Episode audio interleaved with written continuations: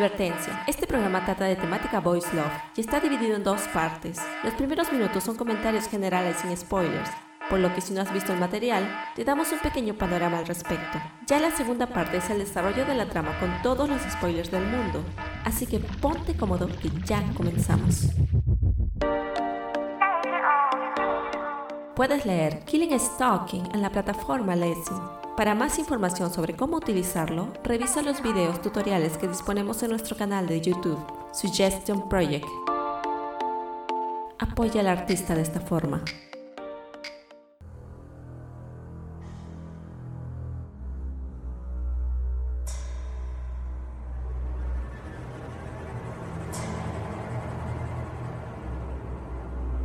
Bienvenidos a un programa más de Suggestion Podcast. Yo soy Enfi. Y yo May. Y hoy tenemos un programa especial porque vamos a hablar de un manga muy conocido. Y un tema muy, muy, muy profundo e interesante. Sí. Y ese manga es... Killing Stalking. Ah, me encantó. Con acento británico.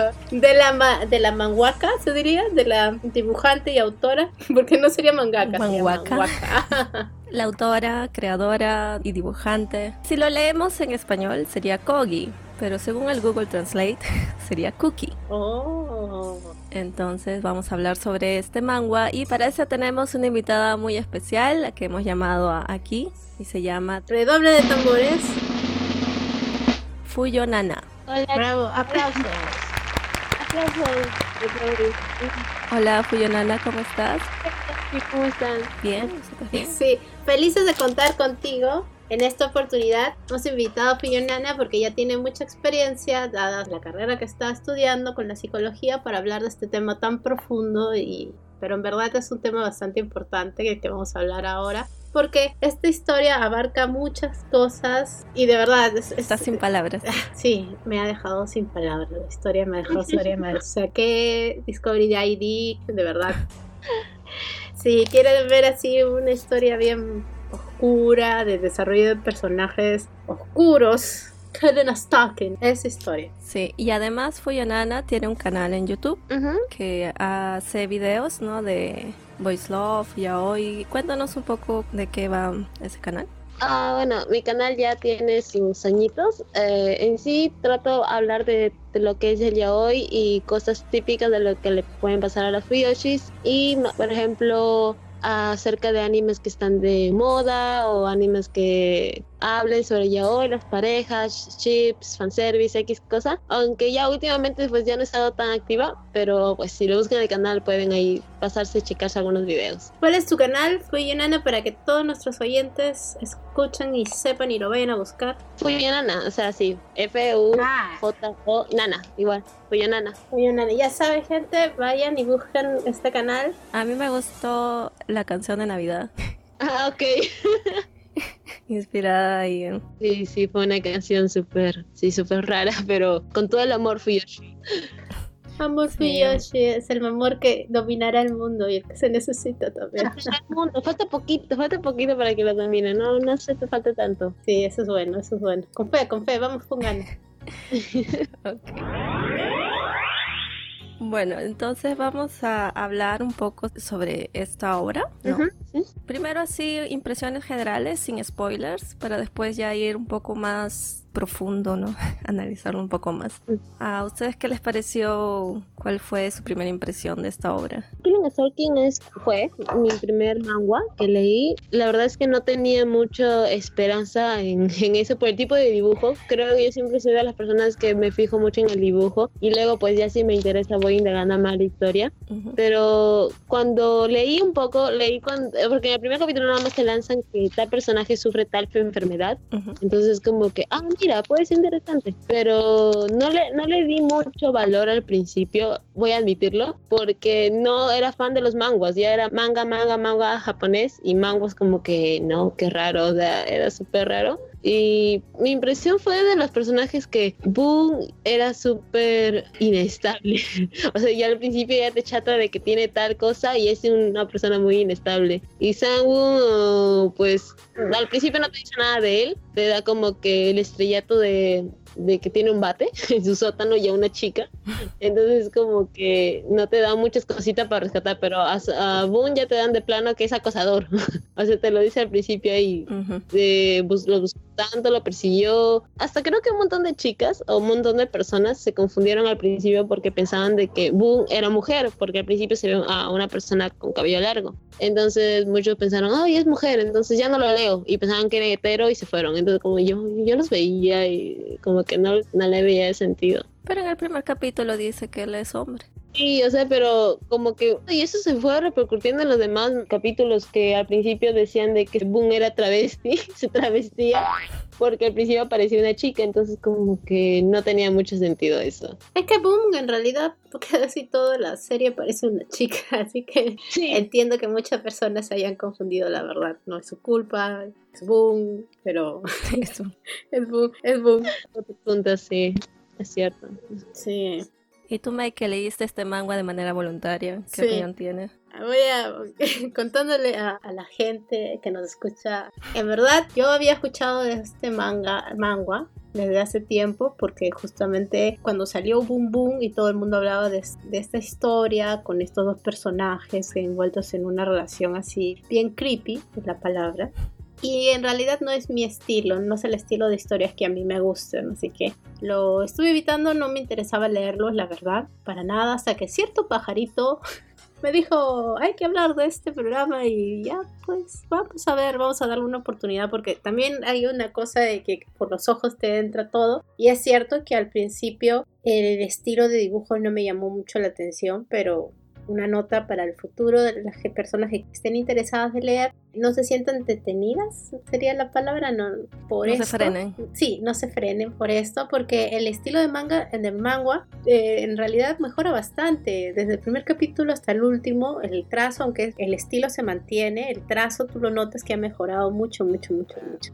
¿Qué te puedo decir? La historia realmente me impresionó bastante, justamente porque es el tipo de historias que yo voluntariamente no leería. A pesar de que a mí me gusta bastante el tema de los asesinos y los psicópatas y todas estas cosas raras, enfermedades mentales, pero la historia le da un aspecto muy personal, muy íntimo. Te metes demasiado en la cabeza de estas personas, en sus traumas, en sus sentimientos, en, en su día a día y es como que te carga bastante la historia con ellos. Es como que estás demasiado dentro y ese tipo de cosas como que me incomodan un poco, pero tengo que admitir que en realidad es una muy buena historia. Hay algunas cosas que sí hablaremos más adelante que no me parecieron, pero este, en líneas generales tiene una buena narrativa, unos buenos personajes, bastante lógicos, bastante lógicos en su ilógica, hay que recalcar porque de verdad actúan como piensan y piensan muy feo.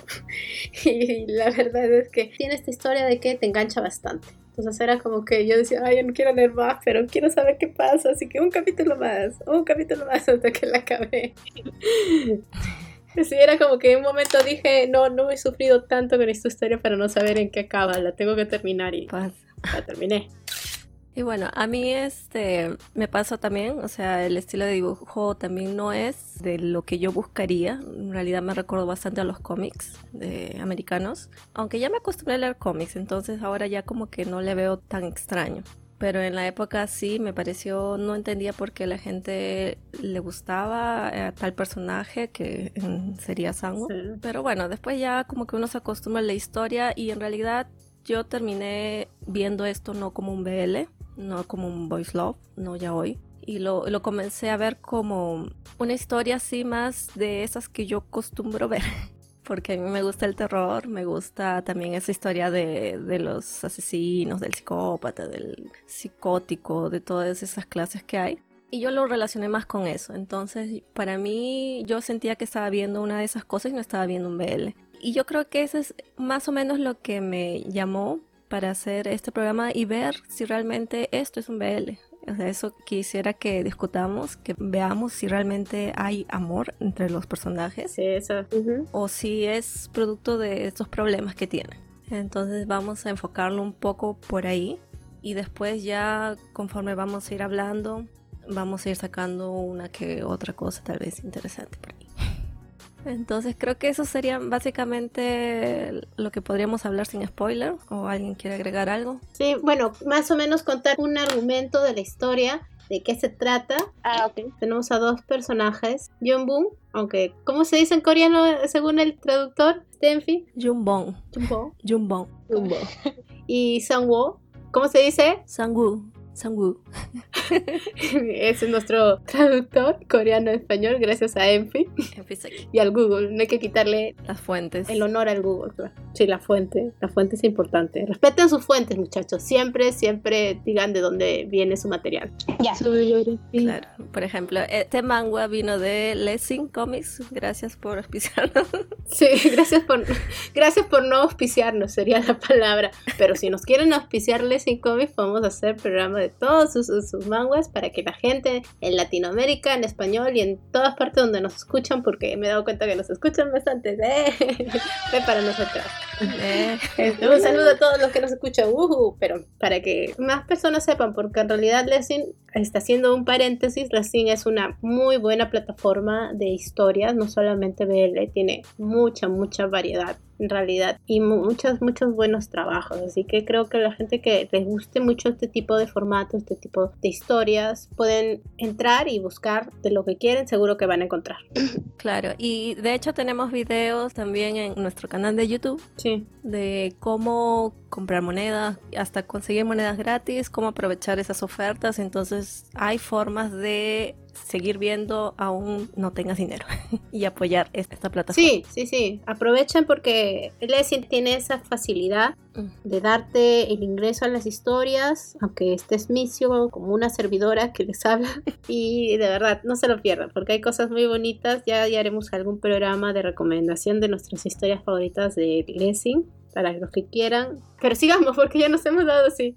Killing a Stalking trata de estas dos personas, Junbong y Sangwoo. Junbong es un chico que sufre trastorno límite de la personalidad. Así que vamos a hablar más adelante, no se preocupen de esto también para que sepan. Boom y está obsesionado con un chico que él cree perfecto, que se llama Sangwoo al que conoció estando en el instituto y que lo ayudó durante su tiempo del servicio militar y es tanto así, es su obsesión que empieza a seguir, a averiguar de él. Como sabe que Sangwoo posiblemente no le haga caso porque él es chico, decide meterse a su casa para tener un acercamiento que en la vida real no tendría. ¿Y qué pasa? Que encuentra un sótano en la casa y en este sótano encuentra a una chica maniatada que pide su ayuda. Y es ahí cuando es atacado por Sangwoo con su famosísimo bat de béisbol y se entera de que la persona perfecta del que creía estar enamorado en realidad es un asesino psicópata serial.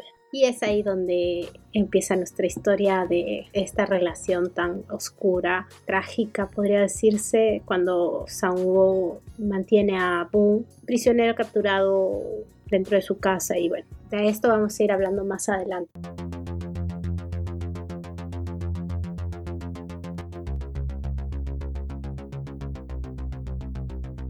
Bueno, vamos a hablar entonces ahora sobre este trastorno que tiene Jong que es Borderline Personality Disorder o trastorno límite de la personalidad. Sí. Voy a este, decir unos datos que saqué de una psiquiatra y ya este Fuyonana podrá decirme si están bien o están mal. Desde acá, spoiler, está mala.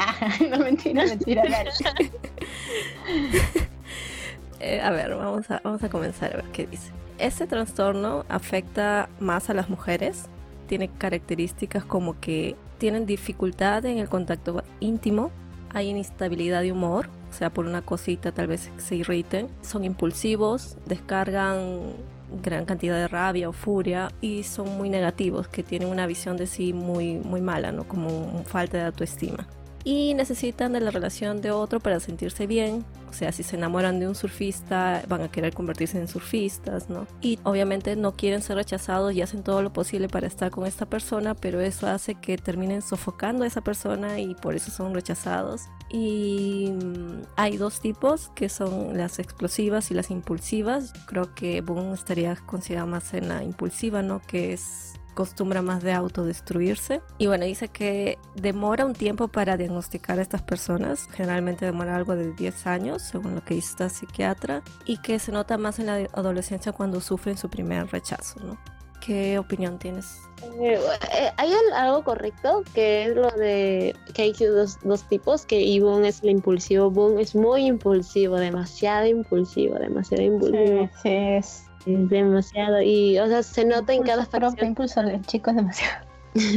Sí, también hay una cosa que, bueno, lo que he leído, de que el trastorno límite de personalidad o trastorno borderline o trastorno limítrofe se le da más a las mujeres, por eso es muy raro de que un hombre se le dé. O sea, nos- las mujeres son más propensas a tener ese tipo de trastornos mentales. Ujú. Y esto empieza en la infancia, porque más que todo con trastorno límite de la personalidad, Boone además tiene lo que es depresión. Entonces, tener esos dos estados emocionales, un trastorno y un estado emocional la depresión, entonces pues como que te hunde más. Por ejemplo, la depresión la tiene desde muy chiquito, desde la muerte de sus padres. Cuando una persona sufre depresión y sufre como que el abandono de una, persona querida, ya sea abandono físico abandono espiritual, la persona necesita un apoyo. Entonces nunca encontró este apoyo porque su papá, su perdón, su tío lo golpeaba, su abuela lo ignoraba, su tío hasta hacía cosas con él. Entonces es muy decayó tanto. Entonces se fue armando todo esto, ya sea la conducta social, eh, por ejemplo en su escuela, la conducta familiar, la conducta emocional. Entonces pues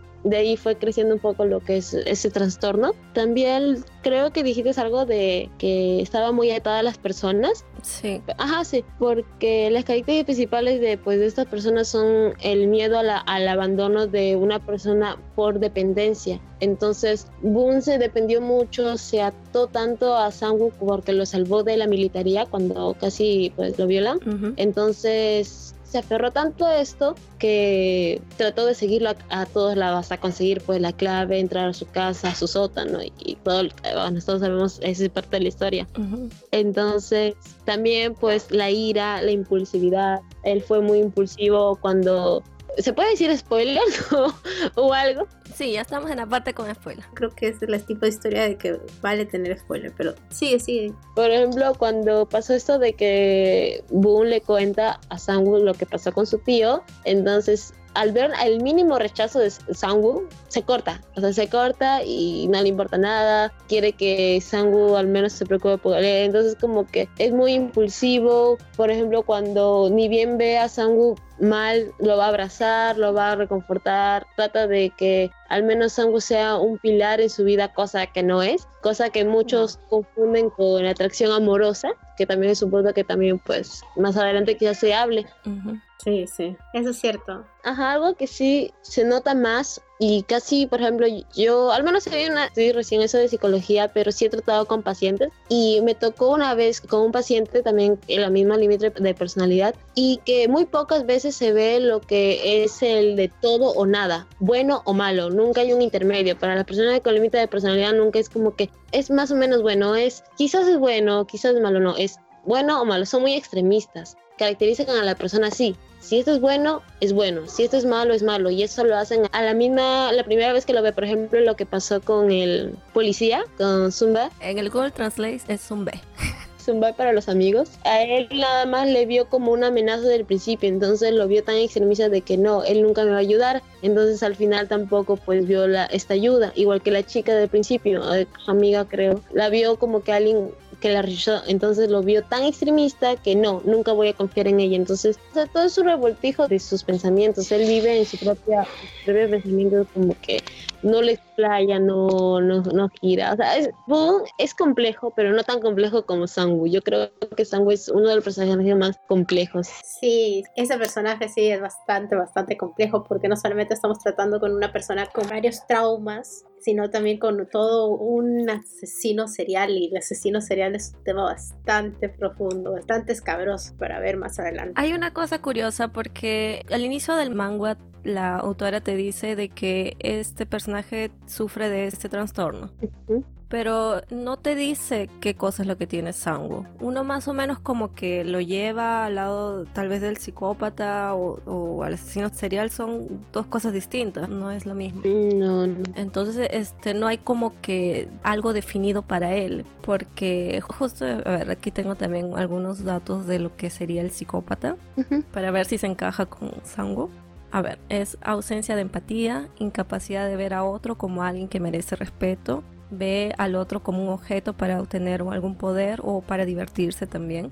Inclusive dice que cuando se hacen resonancias magnéticas o escaneos del cerebro, hay una parte donde se muestran los sentimientos y ellos no la tienen activa. Como que ellos pueden pasar muy fácilmente, por ejemplo, un detector de mentiras, ¿no? Porque ellos no tienen esa facilidad de expresar emociones. Claro. Él sabe lo que hace y con quién, como que todo lo calcula maquiavélicamente. Y eso del cálculo yo lo sentí este, en, esa parte en la que él hace el plan para que Boom mate a este señor X y después mate a esta chica, porque él hace como que él hizo ya eso desde antes, ¿no? Y eso es medio, ha debió tener un planeamiento, claro. ¿no? ha podido ser una cosa. Acá tengo algo que decir que he estado analizando en mi interior a este personaje. Yo creo, en mi opinión, claro, puedo estar equivocándome, que Sango no es un psicópata con, en el sentido clínico de la palabra, pero que más bien él tiene un trastorno narcisista, más que nada porque si vemos, él ha tenido una infancia bastante traumática. Un psicópata tiene, o un sociópata en todo caso, que son dos cosas distintas, pero que tienen este, características similares, son personas que en todo caso carecen de sentimientos, su mente está desconectada un poco de la forma de, sentir que una persona común y corriente tiene, pero esto es algo que, que se ve que Sangbo es una persona que ha sufrido bastante durante toda su vida ha sido muy manipulado, spoiler, por su madre. Y no creo que sea carencia de sentimientos o lo que él tenga. Eso sí, es una persona muy inteligente. O sea, tiene todos estos rasgos de un psicópata, la verdad. ¿Característica? Sí, es muy una persona inteligente, que finge bastante bien, aparentemente es muy sociable, pero como te digo, me parece más que es una persona, creo que hay un trastorno narcisista o algo así, Claro, eso también me, desconcertó un poco, porque él tiene, como dices, todas esas características del psicópata, pero él al inicio él era entre comillas normal, ¿no? O sea, era un niño que estaba bien. Claro, trastorno de personalidad narcisista. Entonces, y después también en algún momento de la historia él cambia más o menos ese aire así superior y se vuelve un poco más sumiso, por decirlo. Entonces, eso de ahí como que me, me quitó un poco lo, lo que tenía la idea de él. No sé, Fuyunana, tienes un comentario más exacto de... no, no es que sea más exacto, sino pues cada uno tiene su propia percepción. Lo que sí yo, al menos a mí, para mi opinión, yo no lo veo a Sangun como el gran psicópata, el gran que piensa todo, porque alrededor de la historia él también tiene sus fallos él también cree que gana, cree, eh, que tiene superioridad, pero al final no le sale nada bien. Entonces es como que también yo he visto varios rasgos, he estado tratando, por lo que digo de que es muy complejo, porque él tiene, como lo han dicho, rasgos narcisistas, es egoísta y tiene rasgos, lo veo los dos entre rasgos psicópatas y rasgos sociópatas. Entonces es como que un poco más profundo porque muchos dicen de que los psicópatas se nacen por lo que viene de genética y los sociópatas se hacen por lo que es del ambiente. Entonces, tiene los dos. Y Sanwoo no lo veo como el gran psicópata, el gran asesino, porque, spoiler, por ejemplo, cuando supuestamente, no sé si será error de la historia o Kogi no tendrá, no habrá pensado nada más, cuando se pensó que fueron a, enterrar a la delfina, no me acuerdo el nombre, lo siento chica que se murió, pero cuando fueron a enterrarla, él dejó una manzana X, no sé, quizás para algo en un futuro, pero lo dejó así, o sea, lo dejó ya sea para incriminar a Boom, cosa que no pasó, cosa que ni siquiera tuvo donde era la historia, no tuvo arco argumentativo, entonces como que no, no ayuda en nada. Entonces también cuando peleó con el policía, con Zumba, hasta el final de su, vida, o sea, los psicópatas ven hasta la última mínima posibilidad. Entonces, Sanwoo yo no lo veo como el gran psicópata, el gran eh, asesino, eh, pero sí tiene buenos planes, al menos cuando está en sus cinco cabales, sí lo piensa. Pero también lo veo como sociópata porque él tiene muchos patrones, por ejemplo, en lo que fue su entorno, su familia, su madre, el simple hecho de las cosas que ella le hizo, el simple cosa de lo que su padre pasó, ya sea por culpa de su madre o X, pero también están lo de los psicópatas que el psicópata es genético, entonces tampoco nos dan una señal de que la madre haya sido así por genética, no nos dicen que la madre desde tiempo ha tenido esto, solamente desde que se casó, entonces Aunque creo que sí hay un comentario, disculpa que te interrumpa, aunque creo que sí hay un comentario que dicen que la mamá sí había sido depresiva, pero a pesar, sí, que había estado, pero a pesar de eso, el papá la conquistó, la conquistó hasta que la convenció de casarse con él y cuando se embarazó se empeoró. Eso lo que cuenta que sí. claro, Sandwood, ¿verdad? De la historia de neumonía. O sea, creo que la mamá sí tenía un trastorno de depresión y algo más bastante, bastante fuerte. Y supongo que en algún momento lo supo disimular y el papá fue en ese tiempo que se enamoró de ella y se casó porque estoy casi segura, no, no 100%, pero casi segura de que el alcoholismo que al parecer el papá de sufrió y que fue degenerando en violencia doméstica se ocasionó mucho también por la depresión de la madre, por sus actitudes al no ver que haya desarrollado algo más, o sea, sus frutos no dieron gracia al tratar de convencerla a ella que se case, esté en una relación, pero al verse ya desdichado, entonces como que él empieza a tener esas conductas de emborracharse, ya no importarle nada, golpearle, darle todo por exacto, muerto. Exacto, como que se cansó. Aparte que tengamos en cuenta que la mamá lo engaña también y él creo que se llega a enterar de eso. Creo que él, A mí me parece que sí se llega a enterar, o sea, no sabemos. Sango se entera. Sí, él, sí se entera. Pero la mamá, o sea, como les decía, al principio yo pensé de que era que el caso de Sango era una típica familia violenta, o sea, el padre abusador, pero después te vas dando cuenta conforme se desarrolla la trama, se va desentramando todo, es la madre la que... Claro, es que esa es la, la táctica del, artista, ¿no? De que ella primero mostró como que, ay, es pobrecita la madre, pobrecito él. Claro. Cuando apareció ya todos decían de que la madre siempre lo quería y el monstruo era el padre. Claro, pero al final no era así, pues era la madre. pero cuando ya nos fueron un poco diciendo cómo era la madre, cómo lo trataba. Claro, y la madre le hizo cosas terribles. Creo que cuando uno participa de que supuestamente Sangus se enferma y su madre lo trata bien, no era porque ella lo quería cuidar, sino era por otra cosa. Entonces es como que te da chota ahí en toda la mente y te dice, no, así no era. Claro, la madre tenía su, agenda secreta, aparte de que, spoiler, super spoiler, la madre envenena al papá. O sea, el papá no muere porque Sango lo haya matado. O sea, lo empujó y cayó mal, pero el papá ya estaba mal, ya se iba a morir. La mamá lo estaba envenenando y la mamá también empezó a envenenar a Sango. Sí, él se dio cuenta todo su mente. Cuando se comenzó a aparecer a él, ¿no? Claro, en, realidad él no mató a sus padres. Uno que cabría pensar que sí, que porque dicen, ¿no? Y al final todos piensan de que ellos fueron sus primeras víctimas, pero en realidad no fue. Él fue víctima de sus padres en, todo caso, pero no los mató. O sea, tuvo la mala desdicha de estar con ellos y, y todo lo que pasó. De dos personas que psicológicamente eran bastante inestables y que se enfermaron mutuamente porque posiblemente, o sea, la madre ya ha sido un factor bastante importante en el alcoholismo del padre, no tampoco digamos que ella fue lo que lo enfermó, porque no creo que sea así, creo que el alcoholismo es una enfermedad que como cualquier enfermedad, ¿no? Tú puedes tener el gen de esa enfermedad y ya, pero algo puedes desatar y parece que fue esta mala relación que él tuvo, porque cuando se muestra al padre al principio cuando Sanwo era chiquito, no lo reconocí, yo dije, ¿y este wow tan simpático quién es? Y era el papá. Y al principio, en los primeros capítulos, en los recuerdos, cuando uno que, que es una familia, él era un maltratador, se ve pues a un señor ya devastado por el alcoholismo y luego ves que no siempre fue así. Entonces es como que, ah, aquí hay mucho más. Y luego te van explicando cuáles fueron las actitudes de la mamá durante todo ese tiempo.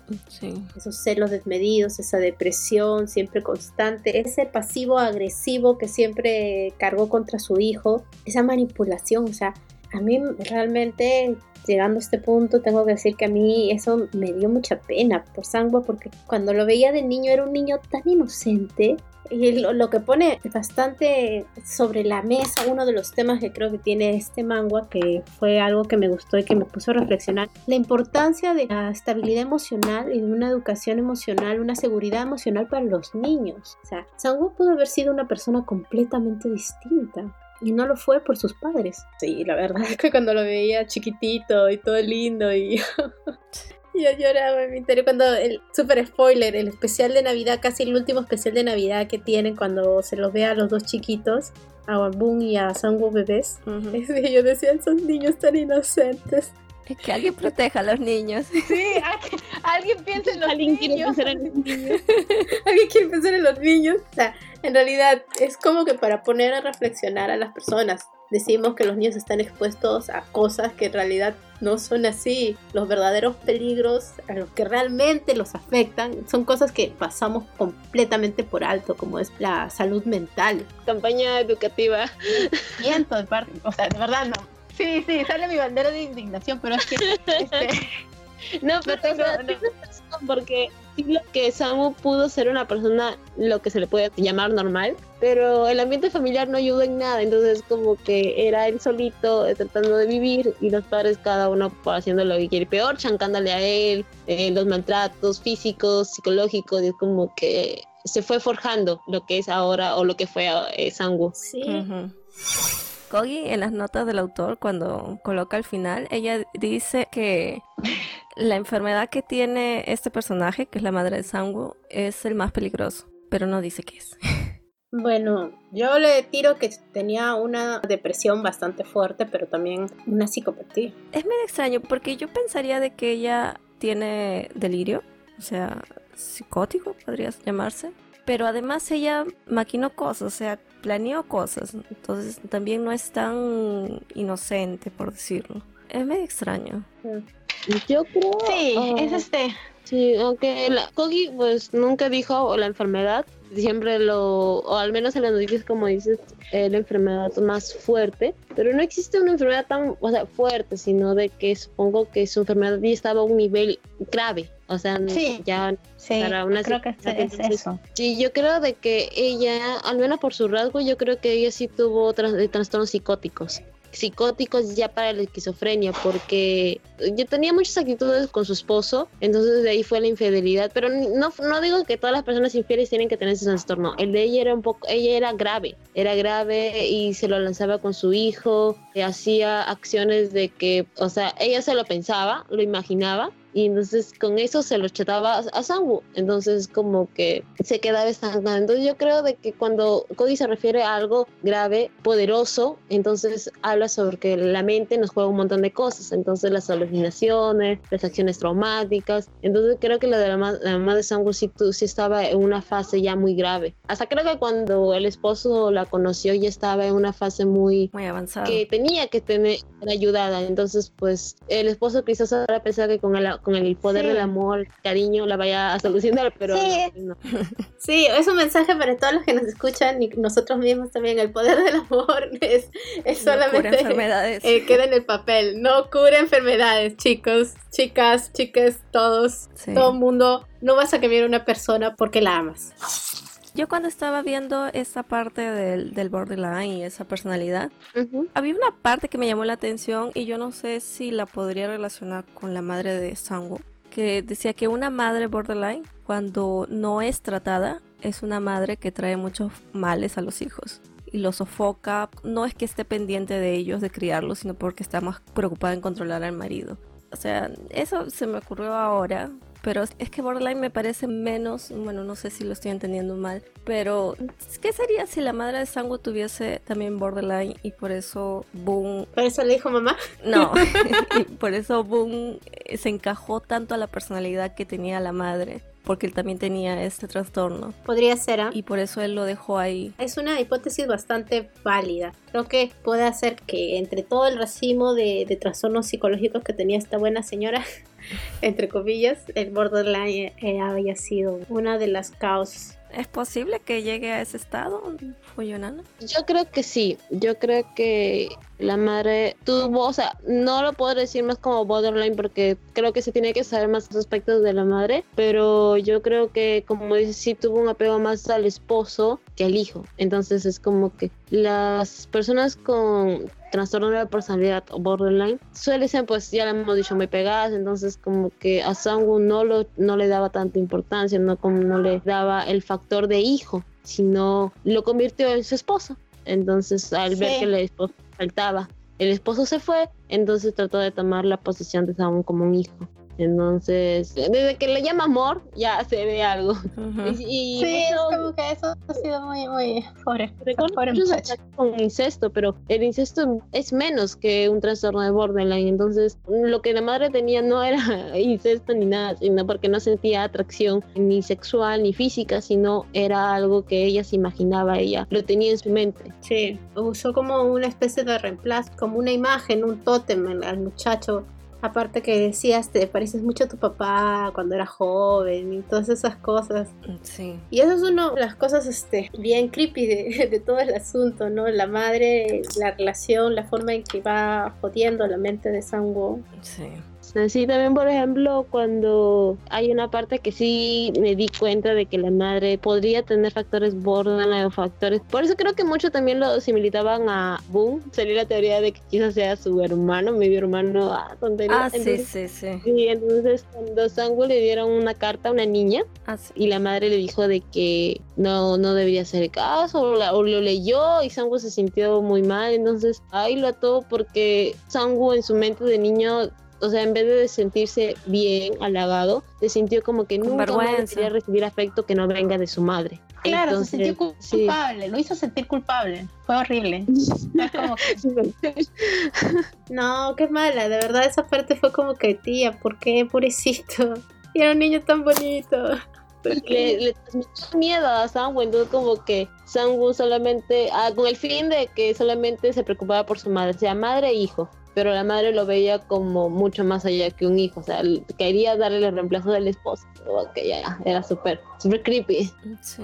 Sí, súper creepy. La madre, la verdad, es creo que la verdadera villana del asunto. Que no sé si en realidad hay un villano o personas bastante. Bueno, sí hay alguien malo, pero son personas bastante dañadas. Creo que es el típico historia de no hay bueno ni malo, sino hay personas no tratadas. Porque la madre de sí, que desde un principio su esposo se habrá dado cuenta que su esposa no estaba bien. Entonces el tío de Boom hubiera, no sé, se hubiera dado cuenta de que no pudo haber estado con la madre, eh, si quizá el padre de Boom se hubiera de él. O sea, son tantas cosas que no es ni bueno ni malo. O sea, no hay buenos ni malos, sino hay personas que quizás no fueron tratadas a tiempo. Claro. Claro, ese, ese es un mensaje para tener en cuenta. Que los padres de Boone creo que murieron. Pero ahí la abuela que no hizo nunca nada. O sea, la verdad que los dos han tenido bastante mala suerte. Claro, y esa complementación que tenían los dos, al menos en esa misma psiquiatra, ¿no? Decía más o menos que las mujeres borderline son fácilmente seducidas porque son influenciadas, ¿no? Obviamente, por psicópatas. Y eso me, me llamó bastante la atención porque justo tenía estos dos personajes que tenían más o menos esos dos rasgos. Que mira, qué coincidencia, ¿no? Que Jun que hace el papel sumiso, ¿no? Esté más relacionado con lo que sería una mujer por tener este trastorno, que frecuente no significa que no haya hombres. Ahora lo de Samuel también es medio desconocido, no sabremos. Pero de todas maneras es interesante la visión que tiene Boone al respecto de Sangu. Sí. No, porque él en sus características de falta de autoestima y todo, él siempre está como que cuando Sangu lo besa o lo toca, dice, ah, eso es lo que se hace en una cita y lo está haciendo conmigo él me quiere, ¿no? Siempre está como que lo, lo moldea, ¿no? Lo manipula. Sí, lo idealiza. Y Sango se aprovecha de eso y lo manipula, claro está. Claro, y ese ha sido el motor de casi toda la historia, ¿no? De, mm. de Boone siguiéndolo porque piensa de que Sango lo quiere. Y hasta el final. Sí, porque si te, dan cuenta, de, siempre cuando Sango iba a hacer algo, ya sea peligroso o entre comillas malo, siempre le hace recalcar a Boone que si lo ama, que si lo quiere. Entonces trata de que él esté aferrado a eso, siga aferrado a eso, porque Sangu no es tonto, se da cuenta de cómo es Boom. sí.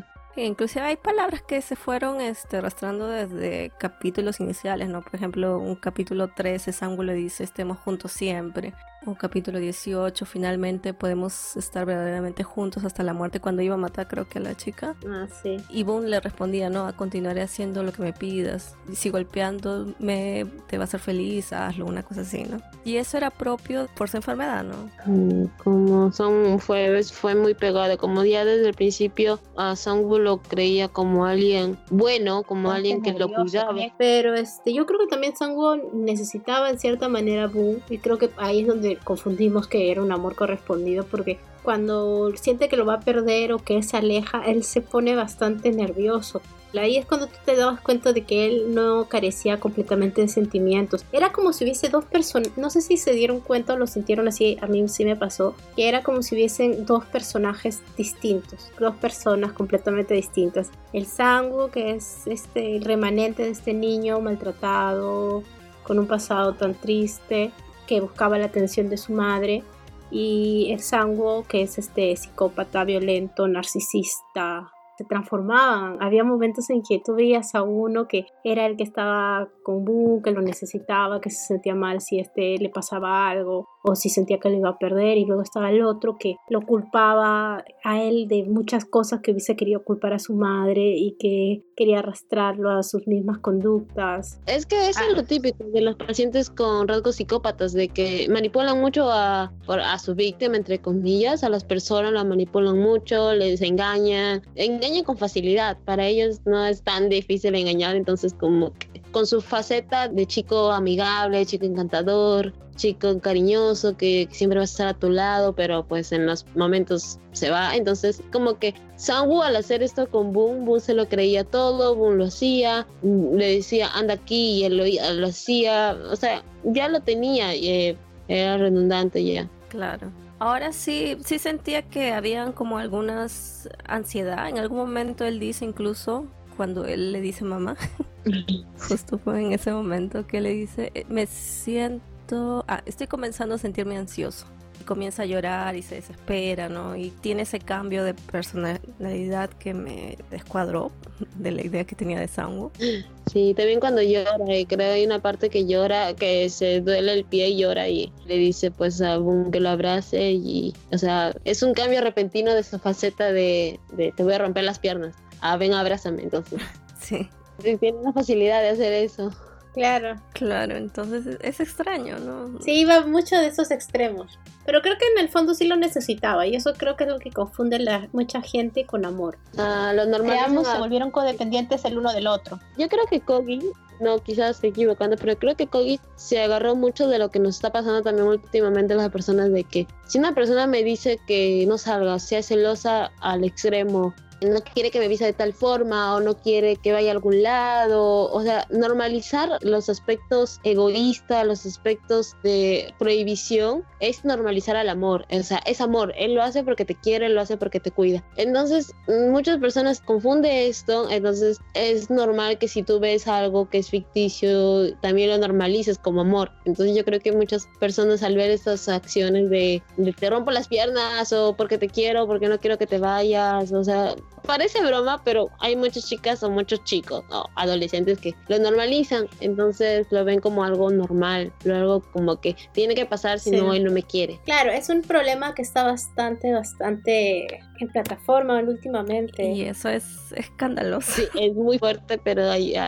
se llega. Sí, o sea, mensaje para todos, amiga, amigo, amigue si te pega no te quiere, si te prohíbe cosas no te quiere, si te dice cómo te tienes que vestir o no, no te quiere y no va a cambiar. Ah, como antes habían dicho, ¿no? Más te pego, más te quiero, una cosa. Más te... Ah, claro, sí, más te pego, más te quiero. El amor serrano, como le decimos acá, para lo que no sepan, es un dicho peruano de no sé qué parte en realidad, pero se decía mucho eso, más te pega, más te quiere, y no es así. En este programa estamos completamente en contra de eso. A ver, hay otro punto aquí interesante también, en la que Sango dice que no es gay. ¿Qué opinan de eso? Ah, sí, eso, sí, sí. La sexualidad. Que yo creo que, que es posible, ¿ah? Yo creo que si siguiendo la línea, si es que él hubiese sido psicópata completo y al no expresar emociones, sentimientos, él no amaría a nadie, en teoría. Y obviamente le va y le viene si es gay o no. Dicen que cuando un psicópata tiene relaciones, esa relación que no sería relación, sino es una ese placer sexual es como un sometimiento al otro, ¿no? Hacer sufrir al otro. Y básicamente así eran las relaciones, ¿no? O sea, siempre le hacía daño. Al final a Boone le gustaba, no sé, me extraño, pero, pero siempre como fue en esa dirección, ¿no? De, hacerle daño. Pero como se vio, ya no es tan psicópata completamente, entonces eso es medio extraño. Ahora este también está lo otro de que Kogi al final dice que él es heterosexual y que está más atraído por mujeres. Sí, mi personal opinión. Tu preferencia sexual sí puede marcarte mucho, pero a veces también creo que puedes sentirte atraído hacia otra persona muy independiente de tu preferencia sexual. Y de que ya tiene que ver mucho la química que hay con la otra persona o lo que buscas en ese momento porque en realidad no se ve que Sang-woo haya tenido algún otro gusto por otro hombre y también se marca mucho de que él siempre le dice a, y hace lucir a, a Boon como una chica. Yo creo que en la mente de Sang-woo, Boon era una persona sexual. Francamente, le daba igual si era hombre o mujer. Aparte creo que también era una cosa este, muy importante que si Boon hubiese sido chica, y Sango lo dice en algún momento, que si él hubiese sido chica, él lo hubiese matado en el, en el sótano. No hubiesen llegado todo lo que pudieron llegar. Yo creo que más que todo, por ejemplo, lo que Kogi contestó fue si Sangu era homosexual o heterosexual, o sea, su orientación sexual. Y sí, Sangu, sí, la autora lo dice porque ella lo creó, es heterosexual, pero sus prácticas son muy diferentes, sus prácticas sexuales. Una cosa es su orientación sexual y otra cosa son sus prácticas sexuales. Sangu se podría acostar con cualquier persona, ya sea hombres o no se llegó a acostar, pero sí tuvo una práctica sexual que es con este hombre del, que conocí en el bar. Entonces ah. tuvo prácticas sexuales eh, homosexuales, pero no por eso él es eh, homosexual como tal sino solamente tuvo prácticas sexuales con una persona que es de su mismo sexo. Entonces, yo creo que orientación sexual se va más a lo que es su identidad, o sea, a lo que él más le afina, que es obviamente las mujeres. Si estuvo con Boom o no estuvo con Boom, era porque le convenía estar con él ya sea por su mismo trastorno o su misma personalidad X. Sabía que con él podía sacar fruto, aunque tampoco entiendo muy bien de qué va a sacar con Boom. Entonces, yo creo de que desde siempre a Sangwoo nunca le ha, atraído sexualmente boom. Entonces ya desde el principio nos podríamos haber dado cuenta de que no era eh, gay, también le dio asco con el otro tipo, entonces no es homosexual, es heterosexual, pero sus prácticas sexuales sí se van con hombres. Es un poco más libre, no es tan estrecho a lo que si le importa si es hombre o mujer, sino que pues si hay la oportunidad, lo hace y listo, o sea, no es tanto como que lo elige, sino que ve la oportunidad. Sí, me gusta, me gusta esas palabras, creo que tienes toda la razón en eso. sí, pero entonces él no quiere a Él no quiere a Es la verdad y duele. No me parece que quiera. Sí, es la verdad y Yo creo francamente que lo necesitaba, pero de ahí a quererlo, amarlo de verdad no creo. No creo que haya sido capaz de amar después de todo lo que le han hecho. Bueno, en otro lado yo creo que tampoco es que lo amara de verdad, sino que estaba obsesionado completamente. Si Boone no hubiera entrado a su sótano y le hubiera dicho a Sango sus verdaderos sentimientos, yo creo que igual no hubieran llegado a nada. O sea, creo que Sango hasta lo hubiera mirado con desagrado y lo hubiera rechazado. Sí, Sí, entonces es como que lo hubiera dejado de lado, no le hubiera dado importancia y no, no existiría Killing Stark. Pero el mismo factor que vio Sangu en que entró a su casa, vio a la mujer ahí eh, y no le importó nada y aún así seguía alabándolo, creo que por eso Sangu no lo mató. Entonces dijo, quizás me sirva, quizás no me sirva, si no me sirve la mataré. O sea, no, no perdía ni ganaba nada con Boom. Entonces, por eso creo que no lo mató desde un principio. Claro, sí, eso, eso es cierto. Al final creo que dice eso, que le llamó como que la atención fue algo diferente, ¿no? Que él esté rogando por su vida y que le confiese sus sentimientos y eso le, le llamó la atención. Sí. sí. Sí, Pero ya en los capítulos finales, cuando pasa todo esto, hay una parte curiosa también que están hablando los policías, Son B y su amigo, que no recuerdo su nombre, y no recuerdo quién dice, pero uno de ellos dice, refiriéndose a Boone, de que si él le amaba después de todo lo que le hizo, no es amor, ¿no? Sino es enfermedad. Sí, claro. Y ellos mismos lo dicen. Bueno, acá hay, para, hay que eh, hacernos recordar que hay un síndrome que también este, que se llama el síndrome de Estocolmo. Que sí, pero creo que Boone ya tenía sentimientos por él desde mucho antes de ser ah, secuestrado. sí, sí, sí. Eso es cierto, eso también. Pero hay momentos en que al principio, por lo menos cuando estaba todavía encerrado en el sótano, en que él sí estaba como que, ah, por Dios, este, quiero salir, lo odio, no quiero nada, pero luego Sanwo lo empieza a tratar bien y ahí es cuando otra vez vuelve, ah, no, sí, lo quiero. y cuando tuvo la oportunidad de ir y decir algo, no lo hizo porque estaba completamente enajenado con esta pseudo relación que tenían y con este único concepto de, del amor que Kun tenía, porque si también aceptó todo eso es porque nunca había tenido una relación sana en su vida y esto era lo más cercano a algo de amor, según él. Él le dice al, policía como que, ah, mira, yo soy tan desagradable, nadie me va a querer, pero él me quiere, oye, así como yo soy, él me abraza, me besa, me toca y todas esas cosas. Claro. Entonces era lo que tenía, ¿no? Sí, algo especial para Creo que le pregunta al policía si es que, cosas si el policía estuviera con él. Entonces, como que no. No, entonces. No, pues. Lo idealizaba que era el único que lo podía querer, el único que lo podía comprender. Sí, eso es como que se sentía como que ya era la última tabla de salvación y es como que creo que, bueno, me puedo estar equivocando porque es, un tema en realidad bastante delicado que cuando una persona está en una relación abusiva se siente así, es como que, que su abusador puede ser la única persona que lo va a querer. Y a veces eh, las personas de afuera que son testigos no entienden por qué se perpetúa este ciclo de le dicen a la, persona, pero date cuenta, sal de esto. Pero no es tan fácil. No es tan fácil porque la persona maltratada siente que no tiene otra salida, no tiene otra escapatoria y siente de que el, el amor que tiene es el que merece y el único que va a tener lo que digo es que a los policías se les escapaba esto por completo, porque pucha, de yo haber sido oficial me hubiese dado cuenta, oye, sí, este pata tiene el síndrome y hay que tratarlo de alguna manera, pero no decirle, no, ya, tienes que decir, tienes que acusarlo, porque él te va a acusar primero y te va a mandar a la cárcel. Y no es así. porque no, no funciona. No, y además del sistema policial, no sé cómo es en Corea, pero realmente está... Sí, eso sí. Está un poco de, hay una deficiencia. Que... Sí, no, si es así, ya, ya se jodió el mundo. Ah, ya, eres así, ah, ya, ok, puede ser tu casa.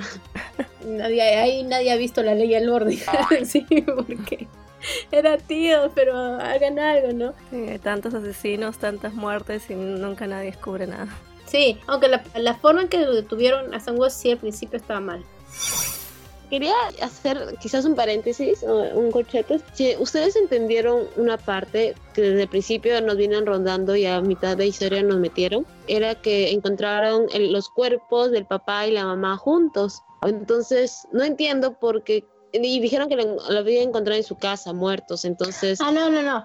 Sí, esa parte me confundió, pero luego ya se me aclaró al final. No es que los hayan encontrado juntos. Lo que al principio dice el jefe Kwan, que le dice a Zumbe.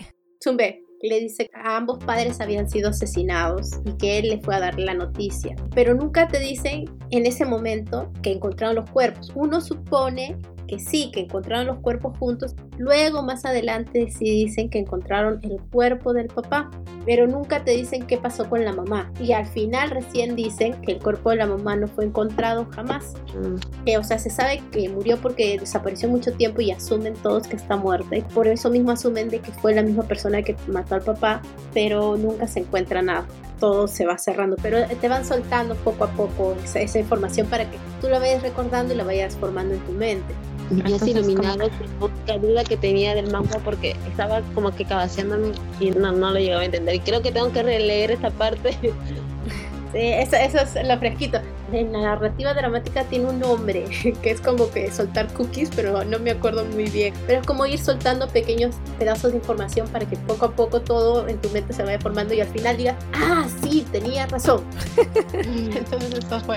Y ahí ves cómo va transformándose la importancia de la historia, porque al principio cuando el panorama es bastante macabro, pero es sencillo, los padres de este chico han sido asesinados, o como uno ya sabe que él es un asesino serial, dices, ah, ya, él lo mató. Entonces el, el lector tiene la primera impresión de que este chico siempre ha sido un psicópata, que ha matado a sus padres, pobres sus padres, y él siempre ha sido malo pero conforme va pasando y va soltando ese tipo de información, te vas dando cuenta, ah, no, espérate, acá pasa algo. Porque cuando ya, con las escenas de las manzanas, cuando Sango empieza a recordar que su mamá comía las manzanas en el carro y su papá estaba atrás, yo me preguntaba, ¿será que el papá estaba borracho?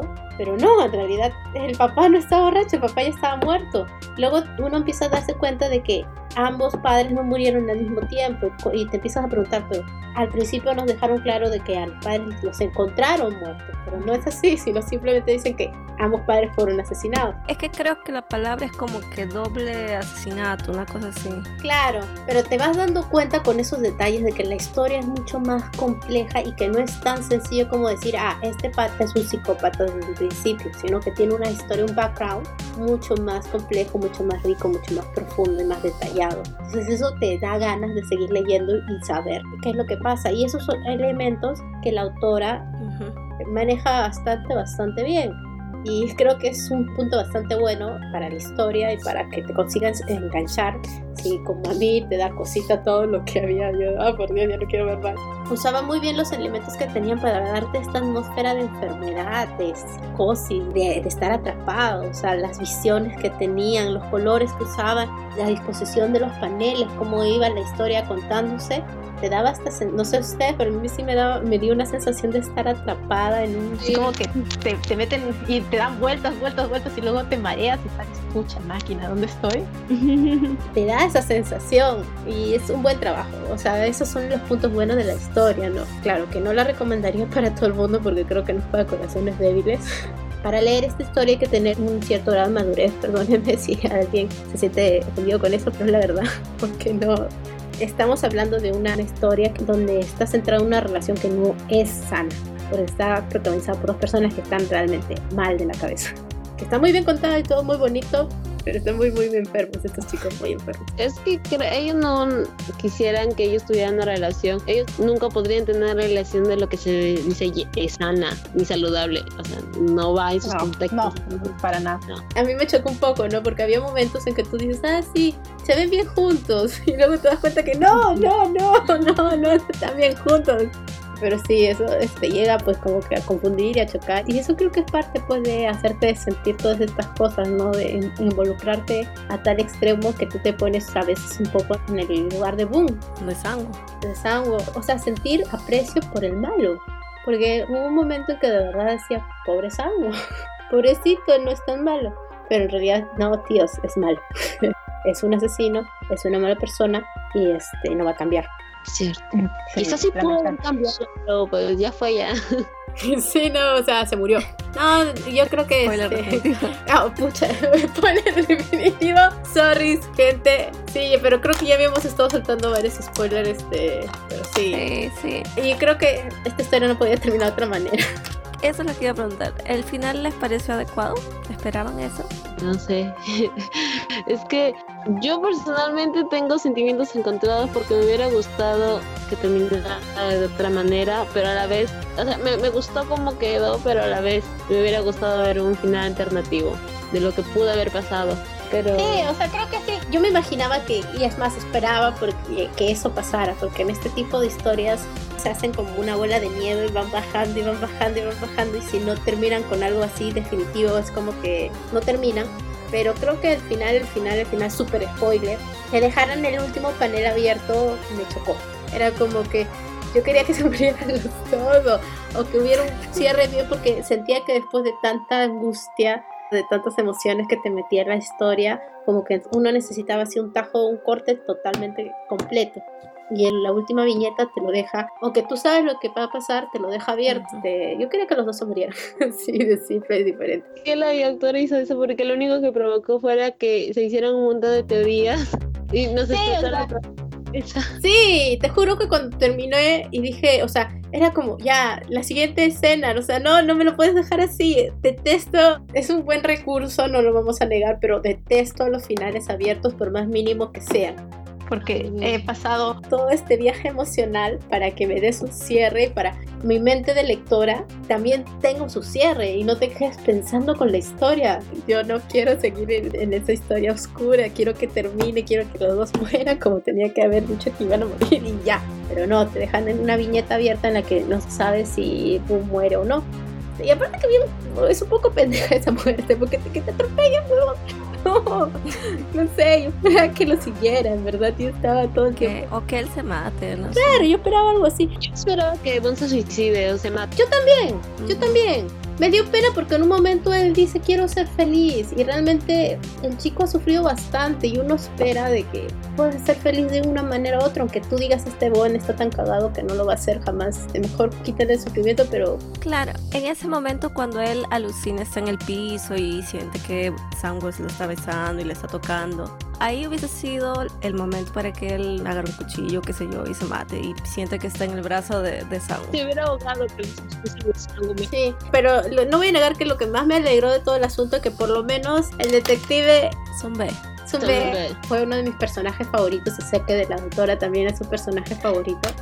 Porque a pesar de todas las cosas malas que le ha pasado y a pesar de romperse realmente, no se vuelve malo el peso de la maldad no cae en él, sino que trata, de, está obsesionado con hacer lo correcto y, lo hace porque realmente cree que es lo correcto, necesita esa redención. Claro, es que él no llega a ser el asesino que es Sangu. Claro. Pero él en algún momento sí llegó a ser un poco tal vez grosero con la chica, creo que es la hija del... De la persona que lo mató a su papá, sí. Ajá, sí. Y ella se le acercaba. Pero es que tú lo entiendes porque él está en su momento más bajo y también las cosas que le dice la chica como que lo hacen reflexionar. La cuestión es con él es de que cuando él va a enfrentarse a Sango la última vez en su casa, él realmente pensaba en inmolarse, no pensaba en salir vivo de ahí. Era como que matar a su propio demonio, o sea, detener al asesino que no pudo detener para salvar a su padre. Él sabía que este pata era un asesino, él sabía que estaba casi seguro que había matado al jefe Koan, pero tampoco es que él se haya puesto a decir, me voy a poner a tu nivel, voy a asesinarte también. No, él quería pararlo. Yo creo que se obsesionó mucho también con, mucho con eso de la justicia con ser el justicia, o sea, lo hizo bien. Claro, o sea, creo que no es tiene maldad como dicen, pero se obsesionó mucho con ser justiciero, con él el resolver. También se metió en cosas, se metió en cosas a, sí, claro. y se murió el, el, policía Quack, entonces como que no personajes complejos. Sí, o sea, es que él, por eso digo, él también hizo ese viaje de obsesión, de pisar fondo, de fatalidad claro, que tampoco le pasaron todo el montón de cosas que le pasaron a los trozos huevones, pero te das cuenta cómo marca ese camino de, la antítesis del, villano. Hay una cosa curiosa, que la madre de Boom se llama Eun-yu y la madre de Sangwoo se llama Eun-seo. Eun-seo son un nombre bien común en los, para los coreanos. Creo que la chica de China también se llama así. Min ji bueno, se escribe Ji-eun. Min ji Ella es la chica que canta con Sangwa. Me hubiese gustado saber cuál es esa canción que canta. Sé que se llama Somewhere. Y es verdad, en algún momento dijiste de que pensaban que la madre de Sangwa era también la madre de Boom.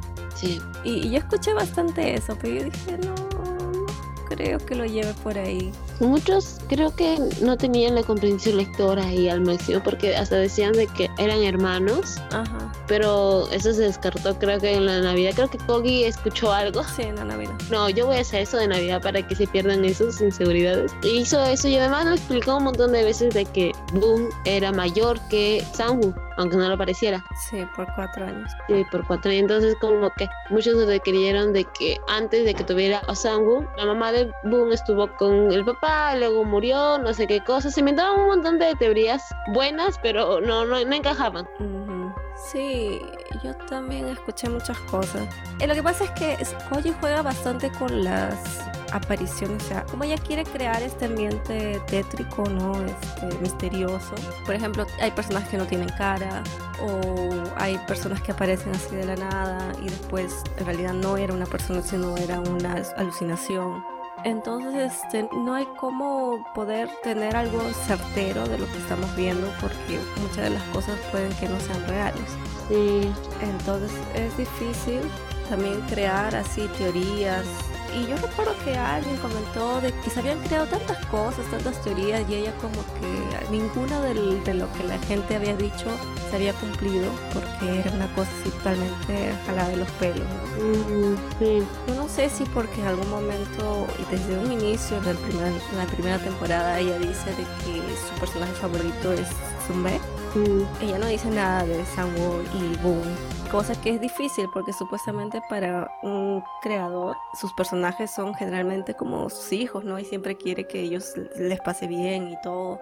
Pero al final, este, Sango murió por una abuela que lo hago de la nada.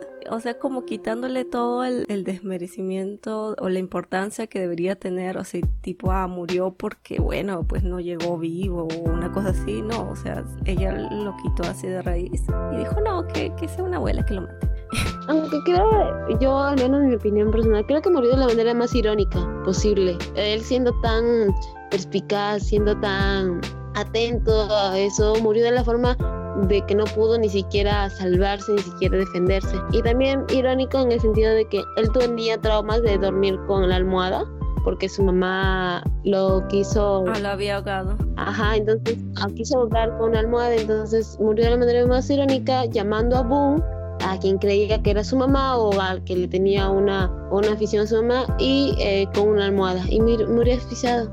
Entonces como que murió de una manera muy irónica. Mm, sí, se tiene. Como su mamá le había dicho, vas a morir de una manera dolorosa y cruel y justo fue la manera que la mamá lo quiso matar. Sí. Sí, fue una muerte irónica. Y la manera más terrible y cruel es en la soledad sin que nadie le esté soplando. Sí, pucha. Ahora que lo pones así, sí se siente feito. Y a mí me pareció extraño cuando dicen que él mencionó el nombre de Moon. Eso es lo que cuenta la anciana, no sé. Claro, es lo que cuenta ella, ¿no? No, pero sí, debe haber sido. O sea, y mucha gente asoció eso como que sí, él lo quería y quería y lo llamaba porque quería que lo ayude, qué sé yo. Pero yo no sentí eso, o sea, yo sentí, no, pero puede ser que le esté llamando de rabia, no sé, porque fue por él que pasó eso. Quizás que lo llamaba para eh, enfurecerse con él o para que termine lo que empezó, eso de que le iba a matar. No creo que le haya llamado por, o cuando tenía, creo, sus etapas así de ponerse súper sensible, creo que también se sentía súper débil. Bueno, no se podía defender, no podía valerse por sí mismo, entonces lo llamaba a él para al menos usarlo como objeto y de ahí vengarse o lo que fuese. No creo que lo haya llamado en sentido amoroso. Aunque sí, los paralelos que hizo Kogi fue que Sangwoo murió en su soledad llamando a Boon y Boon terminó como un acosador yendo tras Sangwoo y llamándolo. Y ninguno de los, los pudo escuchar. Entonces murieron de una manera poética pero rara. También muy creepy así. Y muy abierto. No nos dejó ni siquiera nada para responder. Claro. Sí, o sea, me, me, dio esa impresión ¿no? de que fue más por cólera. Yo no sentí un amor. Inclusive ella dice cuando preguntaron si él, él estaba enamorado de, de Boom. Al final ella dice, yo creo que eso se responde en el último episodio, pero a mí no me respondió. o sea, yo no sentí respuesta en eso. Es como que tú piensas lo que quieres pensar. Ajá. Entonces, bueno, para mí no. Yo no sentí este amor, o sea, por parte de Sanwo no, era el que, el que supuestamente eh, lo necesitaba como así como un apoyo ya que él no podía movilizarse por sí mismo, entonces solamente lo sentía como alguien que podía sacarlo de ese aprieto, pero de ahí volvía otra vez su pensamiento de lo que le hice, entonces volvería a usarlo, a, matarlo o lo que fuese. Entonces no creo de que haya sido algo tan romántico. Claro, y aquí Mary Fantasma dice un reemplazo de su madre. Ah, fue un reemplazo de su madre. Sí, sí. Y por el lado de Boone tampoco creo que lo amara, o sea, creo que fue más también por problema de su trastorno. Entonces por eso para mí esto no es un BL. Esto no hay amor, o sea, no es la historia de la relación de los dos. Es la historia de cómo ellos pasan esto, pero no, no siento amor. No sé si te pasa. Mm, creo que lo básico del amor, creo que para que alguien tenga amor, es ser uno mismo, o sea, quererse por uno mismo y querer a otra persona, pero no ser codependiente, ni cuando esa persona se vaya, su mundo se vaya con él. Entonces, la base de la relación de Killing King no hay eso, entonces no es amor, no hay ni siquiera la primera base del amor, entonces nadie puede decir ellos se querían o en el fondo, muy en el fondo se amaban o tenían un amor complicado, no, porque ellos no, no, no. Se atraían, creo que todas las personas pueden tener esa atracción dependiendo del trastorno que tengas, dependiendo del síndrome que tengas, existe la atracción porque somos humanos, pero para llegar a un sentimiento más grande de lo que se le llama amor, no, no había. Eh, en ellos al menos no. Claro. Kimei nos dice, no es amor, es una historia de enfermedad, es todo lo contrario al amor. Amiga, date cuenta. Te cuenta que Sangu no, no, no es.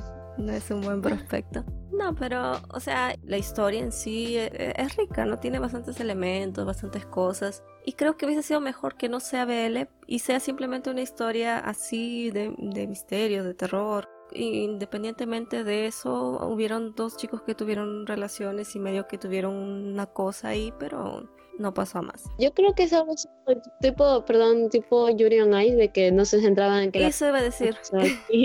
que la pareja no era homosexual, sino que es su entorno, cómo se fue desarrollando y se dio eso. Porque en Yuri on Ice lo mismo que Killing Stalking, no se centraban en su pareja homosexual, sino en cómo se fue desarrollando cada personaje. Claro, sí, justo iba a decir de que yo a Yuri on Ice, yo, amo Yuri on Ice. O sea, Victory los amo y los idolatro y todo pero para mí no es tampoco un BL, no es ya hoy. No. Porque no, no siento, o sea, obviamente siento el amor que hay entre ellos, pero no siento que la historia se base en eso.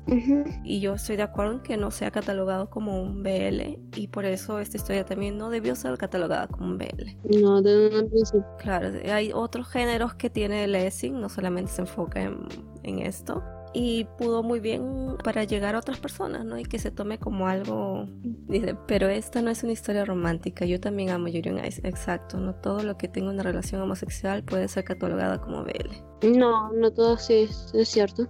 Sí, incluso a mí me gustan más cuando estoy viendo una cosa que no es BL y después hay una hoy, una relación entre chicos que hay en muchos casos, muchas series norteamericanas de otros países hay que no necesariamente son consideradas LGBT, por ejemplo, pero hay una pareja gay por ahí. Sí, es bonito porque si se solamente, al menos a mí me ha pasado en los mangas, que siempre cuando se centra en una pareja homosexual, por misterios de la vida, todas las parejas de ese manga tienen que ser homosexuales.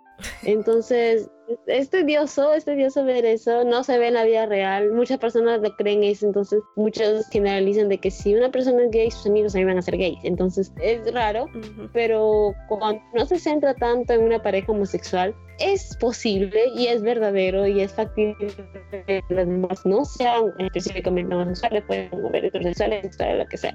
Entonces, hubiera sido genial, como dices, que no lo hubieran categorizado como un manga BL y solamente como un manga de terror y misterio, para que las personas no se hayan centrado tanto en, a ver, es BL, entonces tengo que buscar partes BL, sino en más de la teoría, las historias y eso. Claro, Creo que ese es un buen punto, porque creo que lo dijiste tú, le dijo May, de que cuando ya este decían que era BL y ya le vas buscando, ¿no? Este, la relación, más o menos, ah, quién va a ser quién, quién va a asumir el papel de tal, como que tú estás esperando eso. Y no debería ser así, o sea, creo que las historias, las mejores historias creo que son cuando son un poco más abiertas. Por ejemplo, el caso de Yuri Ice, por ejemplo, el caso de Banana Fish, ¿no? Que también tiene así una de ese estilo.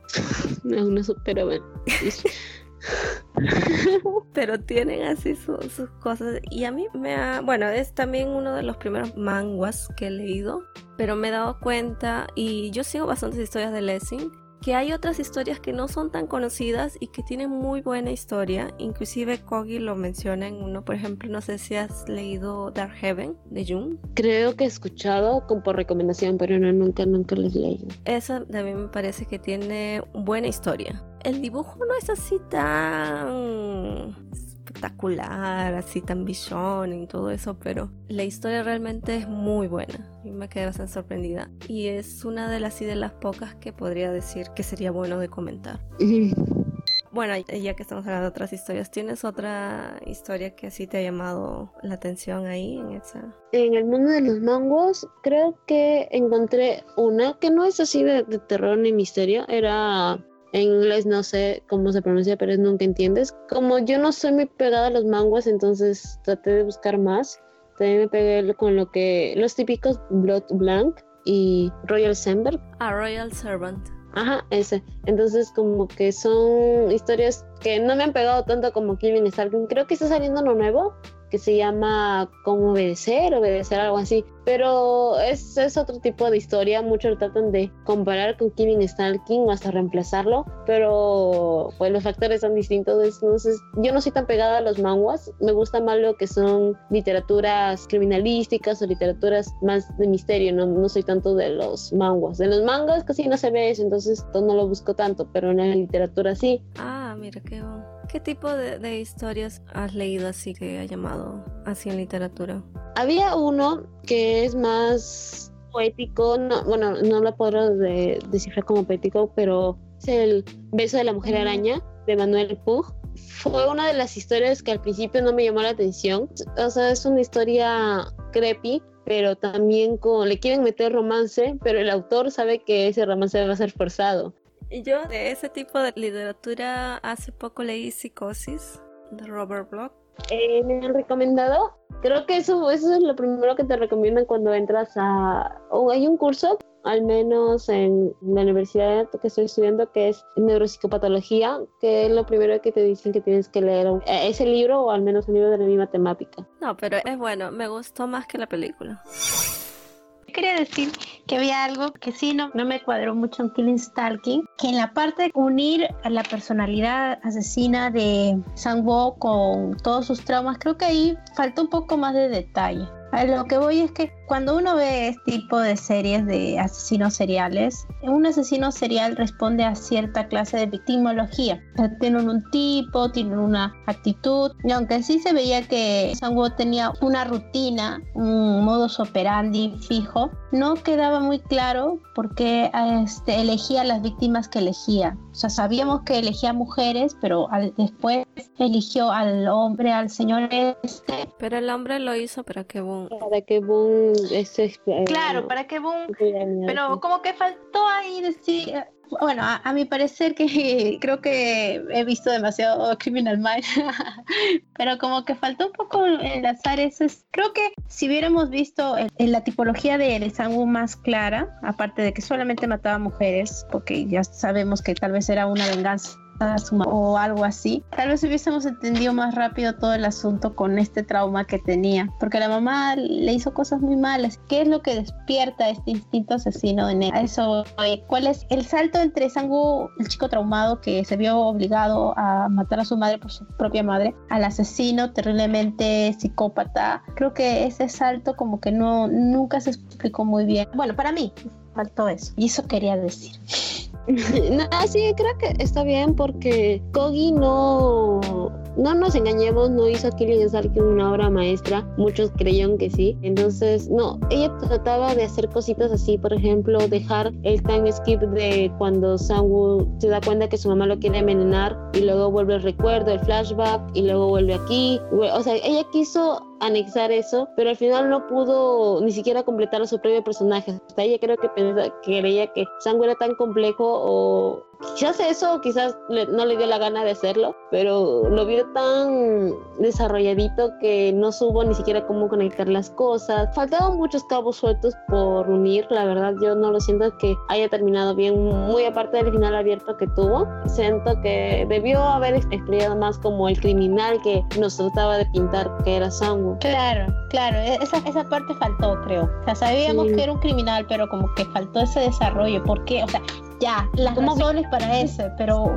siempre hay un detonante más allá de la muerte de la mamá que lo lleva a su primera víctima. Eso es lo que me faltó. Porque como te digo, yo siempre he sentido que Sanguo durante todo el tiempo ha, ha estado medio que partido, había dos Sanguos y como que me hubiese gustado que se integrara más, ¿no? Hay que reconocer que fueron cosas que tal vez para algunos de nosotros nos faltaron, pero eso no le resta la calidad del trabajo. Tampoco podemos decir que esta es la obra maestra de la psicología criminalística, porque no es así, creo que no era tampoco la intención de, la autora, sino más bien darnos esta perspectiva de decadencia humana creo que nos ha tratado de ver más el lado oscuro de, las personas que en sí, el, de los sentimientos de las personas y cómo se llega a eso y ha sido muy interesante, la verdad. pero qué triste que haya terminado así. Sí, bueno.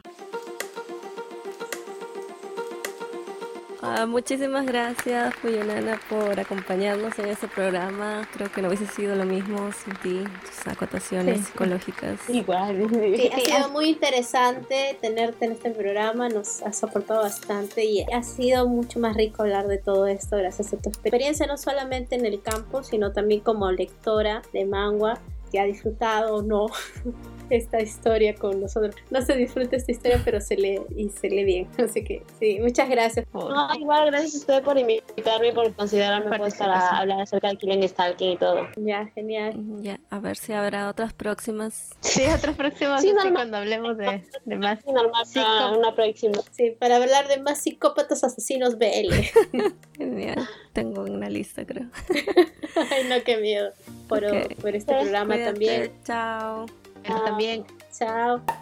Vamos cerrando nosotros también. Este sería todo por este programa. Amigos, amigues, todos Muchas gracias por estar con nosotros. Esperamos que nos sigan siguiendo y ya saben, dejan sus comentarios en nuestras cajitas, en todos nuestros formatos. Siempre va a haber una manera de comunicarse con nosotros. Ya saben cuál es nuestro Facebook. Suggestive Project, please. Síganos, denle like. Cualquier pregunta, duda, crítica constructiva, constructiva.